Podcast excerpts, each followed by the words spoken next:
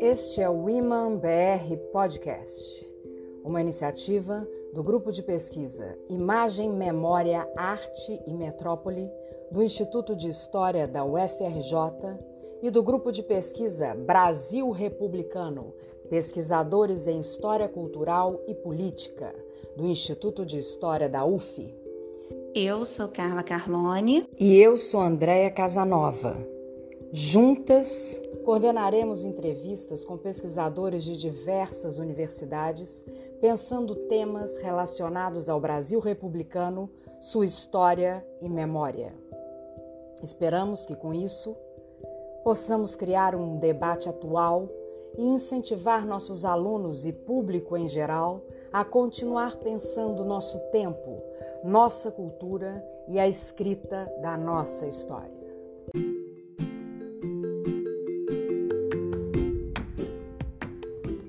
Convidado de hoje do Iman BR Podcast é meu queridíssimo amigo Benito Schmidt, que é licenciado, bacharel e mestre em História pela Universidade Federal do Rio Grande do Sul, doutor em História Social do Trabalho pela Unicamp.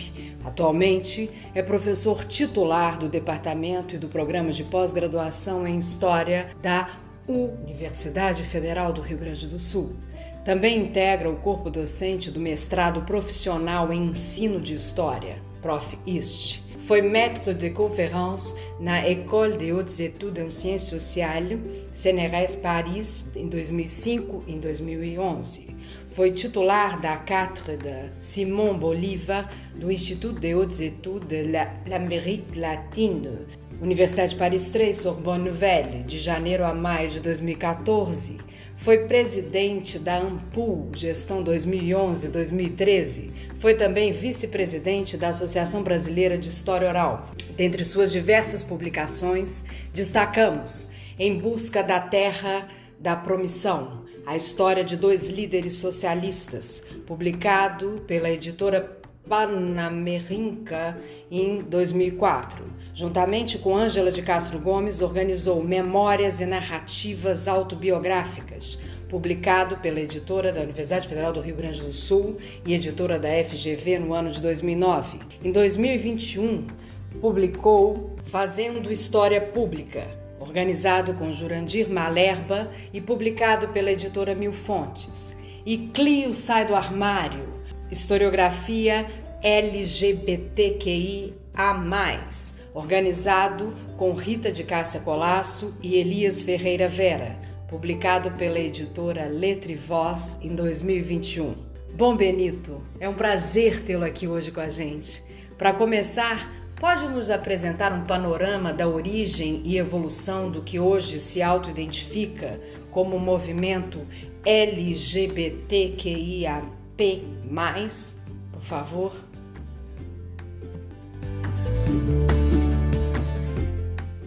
Obrigado pelo convite para participar desse projeto. É um projeto que eu admiro muito e que tem uma importância muito grande na divulgação do conhecimento histórico. Quando nós falamos da origem e da evolução do que hoje se identifica como movimento LGBTQIA, nós temos que pensar que essas origens e essas evoluções são muito variadas, dependendo de cada letra dessa sopa de letrinhas, lésbicas, gays, bissexuais, trans, travestis e transexuais, pessoas queer, pessoas intersexo, pessoas assexuais e ainda tem o um maisinho para sugerir que essa sigla pode incorporar uh, orientações sexuais, identidades de gênero de dissidentes da cis heteronormatividade que não estavam previstas uh, inicialmente. Uh, normalmente nós consideramos, em termos globais, a revolta de Stonewall, que aconteceu num bar em Nova York em 1969, como uma reação a violência policial como um marco inicial do movimento que se chamava na época movimento homossexual ou movimento gay no mundo. Porém, esse, esse marco é um marco extremamente ocidental-cêntrico, digamos assim, ou seja, que parte sobretudo é, de uma visão estadunidense e muitas vezes não considera que essa revolta foi liderada por uma, uh, uma pessoa trans negra e uma pessoa trans uh, latina China. Normalmente esse movimento é apresentado como um movimento de pessoas cis, brancas, homens em geral, quando não foi bem assim. Além disso, nós tínhamos movimentações anteriores em outras partes do mundo, como aqui pertinho na Argentina. Então também a gente tem que cuidar um pouco com essa questão dos marcos de origem, porque eles em geral eh, ocultam outras é, outros movimentos, outras experiências né, não enquadradas nessa visão mais geral. O mesmo vale para o Brasil. Nós normalmente é, é, colocamos o início do movimento homossexual, como se chamava em 78, no período final da ditadura, com a fundação do grupo Somos e do jornal Lampião da Esquina. Mas a historiografia tem mostrado movimentações em outros lugares do Brasil e mesmo no Rio de Janeiro e São Paulo que antecedem essa, essa data e muitas vezes uh, são, digamos assim, pouco valorizadas né, como movimentos não políticos ou como simples diversão. E me parece que um chamamento importante, como eu disse antes, é justamente para que a gente possa diversificar essas histórias. Ainda uma observação: a sigla LGBTQIA, uh, uh, é uma sigla muito recente, uh, do, do, século XXI já, mas nós tivemos né, movimentos com outros nomes, inclusive o movimento do terceiro sexo, o movimento das bonecas, movimento gay, movimento homossexual, depois os movimentos lésbicas, movimento queer então essas designações são muito variadas e a gente tem que perceber que elas expressam disputas políticas ao longo do tempo no interior da comunidade. A própria ideia do L vir antes do G, que parece uma bobagem, é para visibilizar as mulheres lésbicas uh, nessa sigla que muitas vezes também foram invisibilizadas. Então essa sigla expressa disputas políticas, ela é histórica e que nós, algumas vezes nós usamos de uma maneira um pouco anacrônica para falar do passado, mas mesmo esse anacronismo tem um significado político importante, de mostrar que nós, pessoas LGBTQIA+, temos um passado, que nós não somos, como dizem alguns conservadores, uh, alguma coisa dos dias atuais da modernidade, embora, obviamente, em diferentes contextos históricos, as identidades de gênero e as orientações sexuais desviantes da cis-heteronormatividade tenham assumido configurações diferentes, tenham assumido nomes diferentes, mas também interpelado de maneiras diferentes a subjetividade dessas pessoas. Pode nos apresentar um panorama do campo dos estudos de gênero no âmbito da historiografia brasileira? Campo dos estudos de gênero no âmbito da historiografia brasileira é um campo plenamente consolidado, graças ao trabalho de gerações de historiadoras que, inclusive enfrentando muitos preconceitos e muitas oposições, fizeram com que, esse, com que essa área de estudos fosse uh, uma área respeitada e uma área uh, que tem muito a dizer para historiografia e para a teoria da história de uma maneira geral. Além disso, esse campo no Brasil não é um importador de teorias estrangeiras, mas as pesquisadoras brasileiras da área de gênero dialogam de igual para igual com as suas pares de outros países. Ou seja, quero dizer com tudo isso que se trata de um campo de excelência em nosso país. E quais são os desafios que o campo de estudos das relações de gênero enfrenta na escrita, no ensino e na pesquisa em história no Brasil. Eu veria no mínimo dois desafios para esse campo uh, atualmente. Primeiro, apesar de todos os avanços feitos e apesar da respeitabilidade dessa área e das suas pesquisadoras, ainda existe uma visão de que as relações de gênero são o estudo das relações de gênero, o estudo histórico das relações de gênero, é uma espécie de anexo da narrativa tradicional. Isso aparece tanto nas pesquisas historiográficas quanto no ensino de história. Ou seja, nós vamos lá estudar Brasil colônia ou América, América Portuguesa e se sobrar um tempinho nós vamos tratar das relações de gênero no Brasil colônia. Ou nós vamos estudar em história contemporânea a Primeira Guerra Mundial e se sobrar um tempinho nós vamos estudar as relações de gênero uh, no período da guerra. Mas é sempre se sobrar um tempinho. Ou seja, as questões de gênero parecem que não afetam essa narrativa tão consolidada no nosso ensino e na própria forma como nós organizamos as nossas áreas uh, uh, no CNPq, por exemplo. E a Johnny Scott já disse isso há muitos anos atrás, que o gênero é uma forma primária de dar sentido para as relações de poder.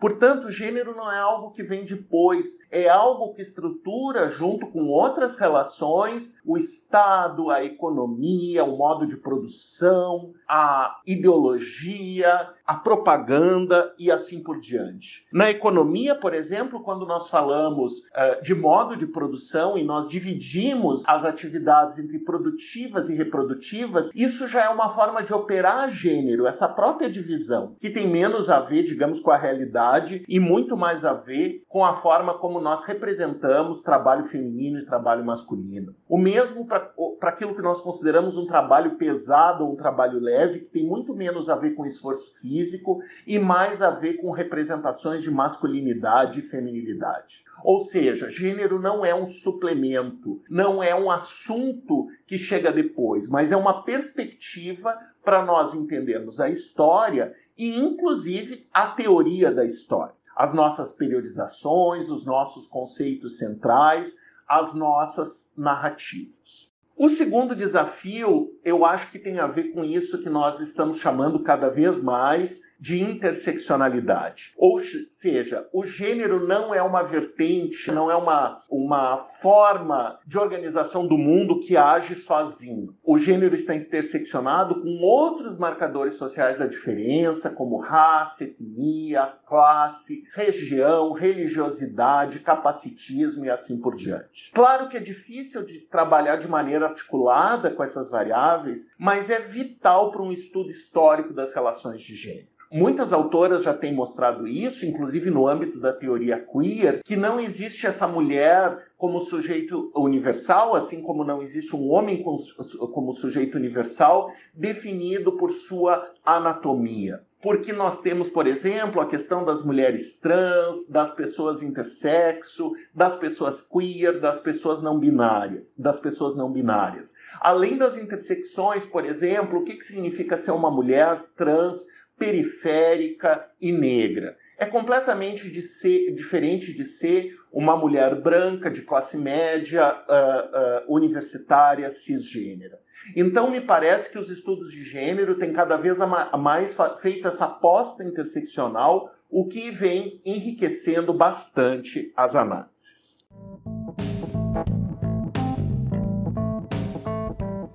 Em artigo recente, você defende a necessidade de estudos a respeito das experiências de trabalhadores e trabalhadoras sexualmente desviantes dos padrões heteronormativos e os discursos que os configuram no mundo do trabalho. Por favor, pode nos explicar um pouco desta proposta e seus objetivos? Bom, a minha formação inicial e os meus trabalhos, por muito tempo, foram trabalhos na área da história do trabalho. Eu participo há muito tempo, fui um dos membros fundadores do GT Mundos do Trabalho da AMPU. E me convidaram para participar de uma mesa num dos encontros eh, do GT Mundos do Trabalho, num dos encontros nacionais que aconteceu aqui em Porto Alegre. E como eu estava justamente debruçado sobre a historiografia LGBTQIA, eu resolvi pensar um pouco a forma como a teoria queer pode nos ajudar a entender os mundos do trabalho. Porque nós normalmente partimos de um pressuposto de que as, uh, os trabalhadores e as trabalhadoras são trabalhadores e trabalhadoras cisgêneras e heterossexuais. Nós nem nos colocamos em, em xeque essa possibilidade. Não porque nós queremos fazer alguma fofoca sobre esses operários, operárias ou outros trabalhadores e trabalhadoras, mas porque nós partimos de uma ideia de que a cisgeneridade e a heterossexualidade são universais. Então eu resolvi trazer nesse artigo, que está publicado na revista Mundos do Trabalho, uma provocação para os meus colegas e para minhas colegas dessa área que leve em conta a questão das identidades de gênero e das orientações sexuais desviantes da cisnormatividade, da heteronormatividade nos seus estudos. Não necessariamente como matemática, mas como uma perspectiva para entender relações de trabalho. Por exemplo, por que, que nós entendemos determinados trabalhos como mais afeitos a homossexuais, como e a pessoas trans, como o trabalho de estética, por exemplo, uh, e outros, uh, ou a prostituição, por exemplo? Então, na verdade, a, é, a, minha proposta foi provocar um pouco os meus colegas da área para que eles e elas levem em conta essas questões ao estudarem diferentes categorias, diferentes períodos, diferentes atividades, para que assim a gente possa complexificar, como eu digo no título do artigo, a interseccionalidade e termos uma visão mais rica, mais complexa, mais sofisticada uh, do trabalho e dos trabalhadores e das trabalhadoras em nosso país. Benito, agora eu gostaria de te agradecer demais pela sua fala. Foi muito bacana conversar com você hoje e queria te pedir para você fazer suas considerações finais e indicar uma música para a gente que você acha que fecharia com chave de ouro a nossa entrevista. Muito obrigada. Bom, eu gostaria de encerrar agradecendo uh, a atenção dos ouvintes e das ouvintes, dizendo que foi um prazer conversar com vocês, dizer também que a historiografia LGBTQIA+, de uma forma mais orgânica, ela é recente no nosso país, nós tivemos o nosso primeiro simpósio temático exclusivo sobre o tema uh, na, no Simpósio Nacional de História, que aconteceu em Recife, 2019, agora repetimos uh, essa, essa, esse simpósio no, no evento mais recente, da Mas me parece que é uma área que não é só um clubinho, digamos assim, ou um gueto, mas é uma, uma forma de ver, uma forma de pensar a história. Então acho que a gente tem muito a dialogar com as outras áreas. Eu podia pensar em várias músicas, né? Músicas que marcaram a minha vivência como homem cisgênero homossexual dos anos 70, dos anos 80, a Madonna, por exemplo, mas eu vou ficar com uma artista bem mais recente, a Linda Quebrada, que é uma uma, uma mulher trans, periférica, uh, negra, e que tem nos ensinado muito através dos seus filmes, por exemplo. Tem um filme lindo com ela que se chama Bicha Travesti, e ela também é uma cantora, uma poeta muito muito potente. Então, ela tem um, enfim, um trabalho chamado Pajubá, que é a gíria usado no meio LGBTQIA+, e que uma espécie de linguagem secreta do gueto para, inclusive, se defender dos preconceitos e tal. É uma linguagem que tem origem em dialetos africanos. E ela, nesse trabalho chamado Pajubá, ela tem uma música muito forte chamada Enviar, Enviadecer, ou seja, tornar-se viado. Eu acho é uma música que vocês vão gostar. Muito obrigado.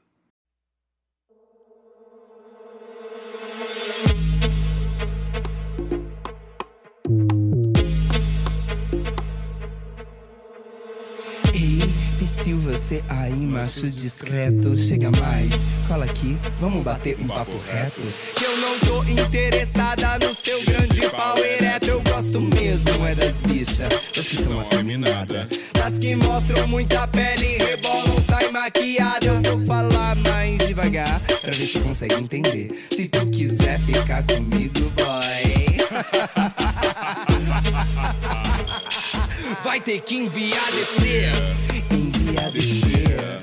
Enviar descer. Ai meu Deus, o que que é isso que essas bichas tão fazendo? Pra todo lado que eu olho, tão todos enviadecendo. Ai meu Deus, que que é isso que essas bichas tão fazendo? Pra todo lado que eu olho, tão todos enviadecendo. Mas não tem nada a ver com gostar de rolo, não. Pode vir Cola junto as transviadas, sapatão, bora envia descer. A terra está bunda no chão.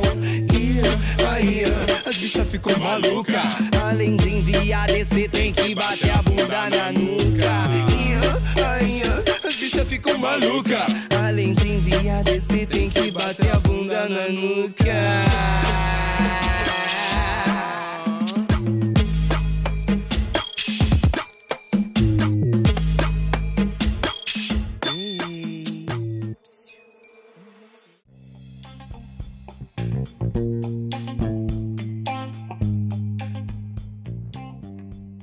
Você ouviu o Iman BR Podcast, um oferecimento dos laboratórios Iman Imagem, Memória, Arte e Metrópole e Brasil Republicano.